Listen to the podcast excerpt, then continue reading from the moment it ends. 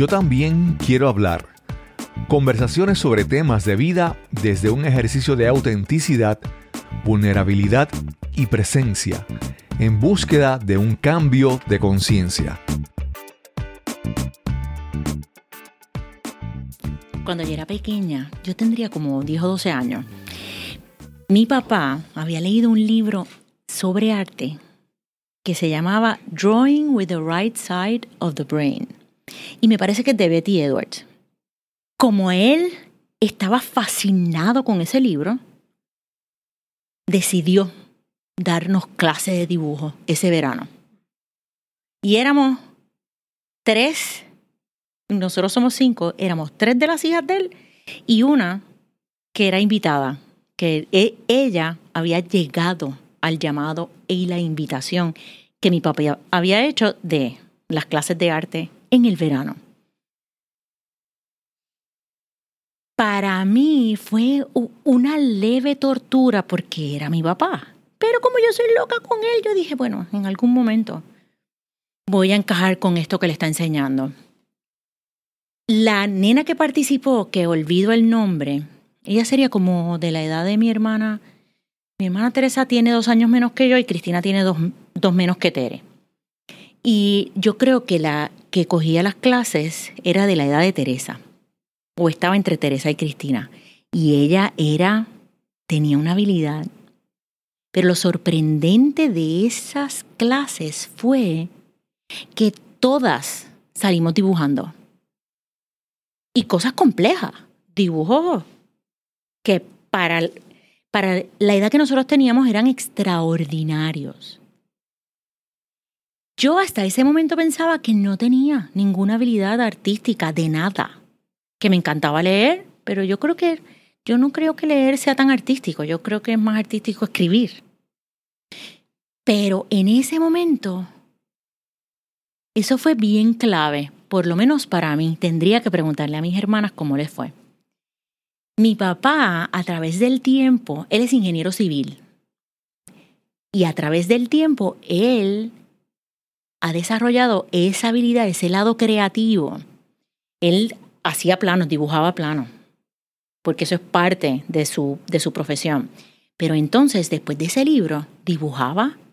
Él es retratista, él retrata en vivo y retrata con fotos y pintaba.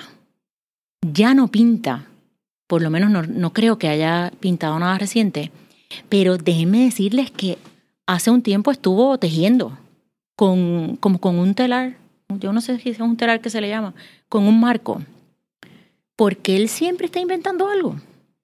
Y es poeta. Puedo escribir los versos más tristes esta noche. No los escribió él, ¿no? Pero cosas como esa escribía y las escribe todavía. Lo bueno de ese verano fue descubrirme. Y, y te lo digo con mi voz de adulta, porque en ese momento quizás yo no lo ponía, podía poner en palabras de esa manera. Pero eso es lo que el arte hace. El arte nos inspira a movernos despacio o nos inspira simplemente a estar en bienestar, como hablamos en episodios pasados. Y me encantaría que habláramos de qué es el arte. La academia dice que el arte es una habilidad y hay una parte en que lo describe como actividad humana mediante la cual se interpreta lo real o se plasma lo imaginado. ¿verdad? Puede ser algo que vemos como papi un retratista que hace un dibujo. O se imagina un unicornio a alguien y lo pintó. Con recursos plásticos, lingüísticos o sonoros. Por lo tanto, Gabriel García Márquez sería un artistazo en mi libro. Y mi papá es otro artistazo. Tengo que admitirlo. Pero reconocer que yo tengo una vena artística comenzó ahí. Gracias a él. ¿Qué es el arte? ¿Qué provoca el arte? Tu papá va a estar bien feliz cuando escuche este episodio. ustedes, ustedes no están aquí para, para vernos a nosotros interactuar, pero ver a Marinés contar su historia es otra cosa. Porque, en verdad, y a lo mejor ustedes escucharán risas nuestras, diciendo, pero ¿por qué esto se está riendo? Sí, Marina está contando una historia, pero es que no es lo mismo escucharla que verla. Si escucharla es maravilloso, verla es mejor. Perdón, continuamos. Su papá iba a estar muy orgulloso de Marina. Sí, muy orgulloso. Bueno, en algún sitio yo escuché una vez, estoy totalmente de acuerdo, que el arte es el lenguaje del alma. Y eso resonó tanto conmigo porque lo siento así. A través del arte se comunica o se expresa algo mucho más profundo que, que no necesariamente es, que no es tangible, que no es racional, que no es lógico. Por ejemplo, ir a un museo y pararte frente a un cuadro, observarlo, sentirlo y de momento te salen las lágrimas o sientes una emoción, es que está, está hablando a un nivel mucho más profundo. Y eso me, me encanta. Y cada persona que, que se pare frente a una obra de arte puede sentir algo totalmente diferente. Eso es un aspecto. Y otro aspecto es el poder terapéutico que tiene el arte. Mi hermana menor hizo su, su formación de maestría en arte terapia. Y ella trabaja principalmente con niños que, que han vivido traumas o tragedias y cómo ella utiliza eh, las herramientas artísticas del dibujo, de la pintura, de diferentes cosas para ayudar a esos niños en, a manejar o a exteriorizar o a sanar esos traumas y esas tragedias. Entonces me habla de que es que a través del arte accedemos, accesamos a una parte mucho más profunda del, del ser. Una cosa que no dije es que la vena artística de mi papá le viene por el suyo, que dicen que era un artista. Yo no lo conocí porque él murió cuando mi papá tendría como 8 o 9 años. Y se la heredamos por mi lado, pienso yo, me encantaría pensar que es por mi lado, se la heredamos a Sofía, que es mi hija. Y e, ella nació literalmente con un lápiz en el dedo, porque ella dibuja desde los dos o tres años. Ella dibujaba antes de lo que empezó a leer o a escribir, o yo diría que dibujaba antes que hablar. Una cosa e, era impresionante. Si ella hubiera podido dibujar Evita, yo creo que lo hubiera hecho. Cristian dibujaba muñequitos de palo, de palito, que Cristian es mi hijo mayor. Él dibujaba también, pero no al nivel de Sofía. Sofía vino con, con un alambrado diferente. Claro, y si nos vamos a la mirada científica, pues sabemos que tiene que ver con cuál hemisferio del cerebro está más activo. Y de ahí viene la, predisposición o la tendencia a ser más artístico o no, o a ser más, más racional. En mi caso, que estudié arquitectura, pues es bien interesante porque por un lado la arquitectura es una profesión bien técnica, ¿verdad? Que tiene que ver con dimensiones, con con cosas bien tangibles, pero por otro lado hay un elemento de diseño, de creatividad, de imaginar el espacio.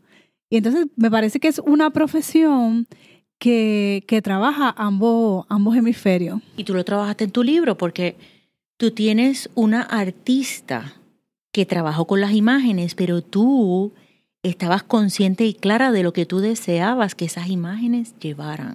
Sí, para mí fue importante en el proceso de, en el proceso de escritura del libro que lo que yo estaba escribiendo también estuviera reflejado en, en, el diseño, en la experiencia del lector pasando las páginas, en lo que veía, ¿verdad? en los visuales. Y que esa estructura, que está bien, bien clara en lo que es mi libro, se sintiera a través del diseño.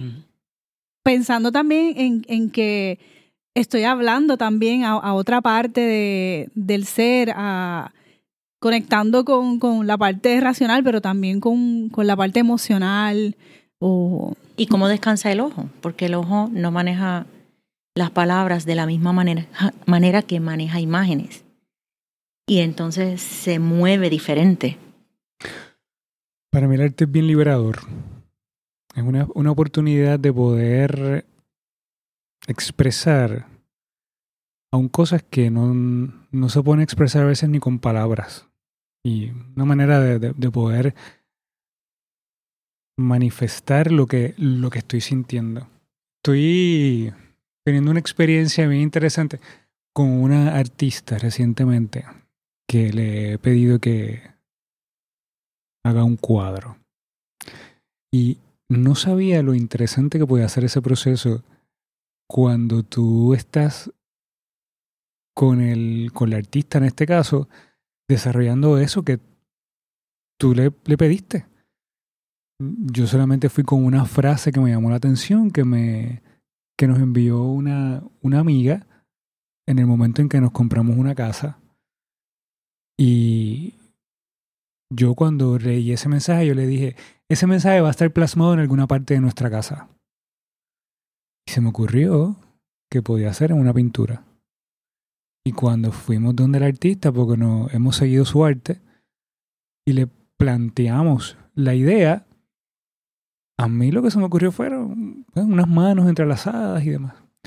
Pues de ahí ha sido todo un viaje de, de, de par de meses. Pero ha sido una experiencia bien bonita porque incluso ella misma ha manifestado que, que ha sido una experiencia bien emotiva para ella. Ya se ha conectado. O sea, que el, arte nos permite a nosotros conectarnos con esas, esas fibras bien profundas en nuestro corazón, en, nuestro, en nuestra alma.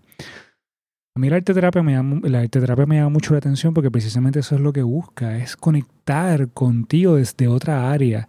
En la parte del el arte, lamentablemente, en esta sociedad moderna que estamos viviendo, pues ha sido como que ha pasado a otro plano. ¿no? Hay unas cosas más importantes, incluso en la educación. Por lo menos en el Departamento de Educación de Puerto Rico, son pocas las escuelas que tienen una clase de arte o de música. O de música. O sea, de algo relacionado al arte. Porque una de las cosas que es, está el arte que tú puedes ver, que tú, una escultura, la pintura, que muchas veces hablamos de Arte artista, plástico. arte y pensamos en eso nada más. Pero también estamos hablando de las cosas que son temporales, que no se ven, como la, la música, ese tipo de cosas.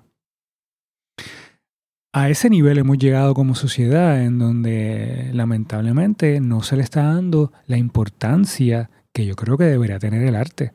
El arte tiene una, un- una función muy importante en el cerebro, en el desarrollo del cerebro.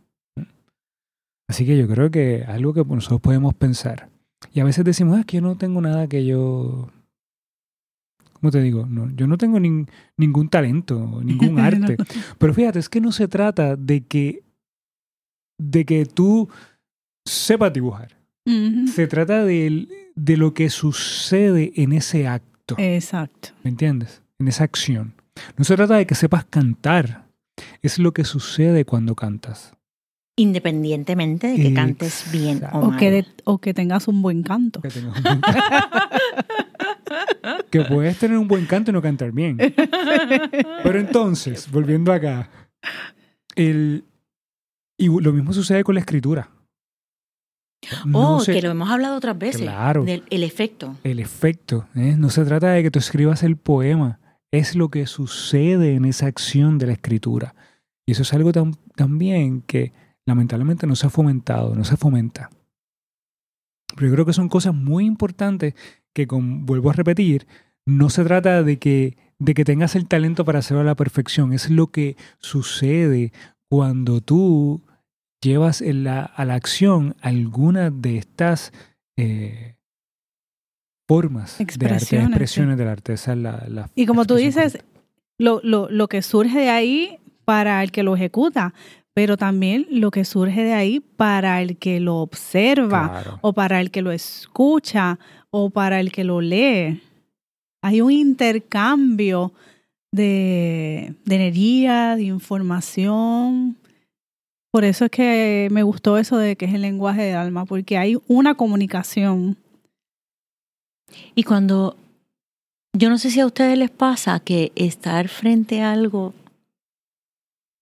que yo considero artístico me, me establece más en, en mi presente y activa en mí cuando veo cosas relacionadas unas experiencias, esas experiencias pasadas, esos recuerdos del pasado.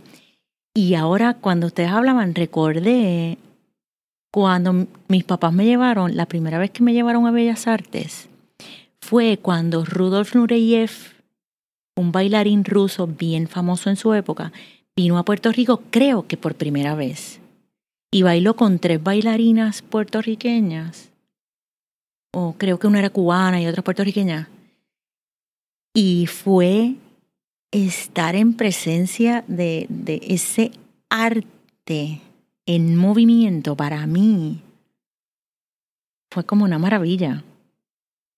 No, no sé cómo sea para el artista que tiene que comprometerse con su físico de esa manera, porque sabemos que los bailarines y las bailarinas, su, su estado físico es, tienen un régimen bien, bien fuerte para estar en la forma que están. Pero quizás vale el esfuerzo al reconocer lo que puedes provocar en otro. Y yo creo que es importante retomar algo que dijo Misael de esta, a veces la creencia de que no, es que ah, yo no soy artista, ah, yo no sé dibujar. Ah".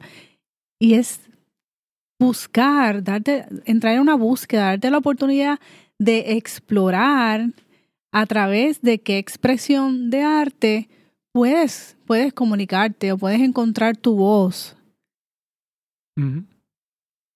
Quizás no, quizás no, quizás no es el dibujo, quizás es la danza, la composición. ¿Cuánta gente yo escuchaba? Ay, sí, cuando saben que escribí un libro.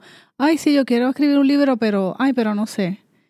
Y, y lo que fue mi proceso, yo sí sabía y tenía una idea, pero no es hasta que yo me senté y me hice el compromiso que entonces empezó, yo lo digo, una descarga de lo que yo tenía que decir.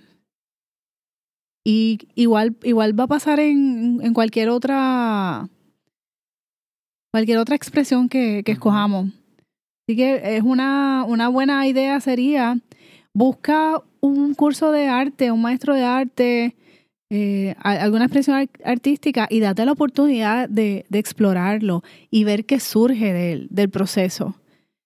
Muchas veces el, el, creer que, ay, no, es que yo no sé, es porque entonces estamos en el lado del hemisferio que es más racional, que todo lo analiza, que vas a, vas a hacer la línea y, ay, me está quedando fea. Entonces no, viene de un lugar de fluir, de abrirte a lo desconocido, a lo inesperado, porque no, no sabes qué va, qué va a surgir en ese proceso. Sí, y no, y no pensar que vamos a ser Da Vinci. Claro. O Picasso, porque los tenemos, quizás pensamos, ah, pero es que no es necesario llegar ahí cada cual tiene su proceso. Da Vinci llegó a como llegó, de esa manera hizo lo que hizo. Y eso no lo vas a saber hasta que no lo explores, no vas a, no vas a ver tu camino hasta que no lo camines. Mira, bien interesante que, que menciones a Picasso porque me acabo de recordar, hace, hace menos de un mes estuve en el Museo Picasso en Málaga. Y es tan interesante ver todo lo que ese hombre produjo a través de tantos años. Y lo logró porque fue una exploración constante. Él no estaba pensando si este dibujo le iba a quedar o le, iba a quedar bien o le iba a quedar mal, si aquella escultura. Son trazos, eh, hay tantos. O sea, él siguió explorando, explorando, expresándose, explorando. Y esa exploración fue lo que llevó a crear grandes obras. Pero no todas fueron grandes obras. Y exploró muchos estilos. Sí, sí, sí. Es interesante en el museo cuando ves todos sus periodos y, y cómo están marcadas esas obras por, por, por, los momentos que le estaba pasando, los momentos en el país, mira lo que estaba ocurriendo en el país, sus relaciones, su estado emocional, todo está este, plasmado en, en su obra. Hace un tiempo en Puerto Rico estaba la exposición virtual de la obra de Van Gogh y eso, hay un espacio dentro de la exhibición que uno se siente parte de la obra y la, es como si la obra entrara en ti, en tu cuerpo, en, Ujú. en tu código genético. Y yo creo que el arte hace eso de distintas maneras, ya sea porque vamos y vemos esa, esa exhibición o porque nosotros podemos realizarlo, aunque sean pininos. Paul McCartney es pintor, lleva unos años que, que, pinta. Eh, Jim Carrey también pinta. Cuando una persona tiene algo artístico, explora otra, otros medios. Es que todos tenemos algo artístico. Todos tenemos algo artístico. Es cuestión, como dice Yesenia, de comenzar a explorar qué es y ver cómo conectas tú ahí y darte la oportunidad. Este tema que hemos estado hablando acerca de, explorar es maravilloso porque lo, mismo también pasa con la vida. La vida se trata precisamente de explorar. Para yo llegar a ser quien yo quiero ser, se trata de eso, de explorar, de ir buscando. Lo mismo pasa también. Y yo creo que independientemente de lo que sea que, que te guste hacer, muchas de estas personas que hoy los reconocemos como famosos, que jugaron un papel muy importante en la vida, en algún momento dado fueron criticados y también me han dicho, eso es. Pero eso, pero ¿quién te dijo que tú cantabas? Ujú. ¿O ¿Quién te dijo que eso iba a crear algún éxito? Esa forma de pintar. Pero fueron gente que a pesar de se atrevieron a hacer y hoy son reconocidos. Eso se trata la vida, de independientemente cuando hay algo que te apasione, cuando hay algo que te, que te inspire, es atreverte a hacer y ver qué pasa. Y ver qué pasa. Darnos la oportunidad. Por eso se habla mucho de que el arte es igual a la libertad. Quien se atreve a hacer arte en todas sus manifestaciones, tiene momentos de libertad. Claro, porque de alguna manera te atreves a hacer algo que no necesariamente va a gustar o que no va a ser aceptado. Claro. Voy a, quiero volver al, al, al issue de la pintura, de que nos están haciendo nosotros de las manos. La artista nos decía, yo llevo años queriendo pintar manos, pero no me atrevo. Entonces, como que no encontraba el momento de, de comenzar. De repente llegan estos dos locos allí, quiero que nos dibuje unas manos, y aquí está ella involucrada en el proceso. Que O sea que para ella ustedes han provocado maravilla. Y entonces eso es, eso es parte de la evolución de ella como artista. Me encanta eso. Yo espero que, que nos, todo aquel que nos esté escuchando, es que yo, aunque este es el tema del arte, pero yo creo que en la medida que vayas escuchando también, ve haciendo un análisis y, y un paralelismo con la vida, porque de eso se trata la vida también, ¿no? De atrevernos a, a explorar cosas para, para llegar a diferentes etapas en la vida. Y si estás perdido en este momento y, y no recuerdas con qué tú conectabas, ve a tu niñez. Recuerda con qué jugabas, qué te gustaba hacer, con qué pasabas el, el tiempo. Y ahí hay mucha información de cuál es, cuál es ese llamado, o cuál es esa manera de tu alma expresarse.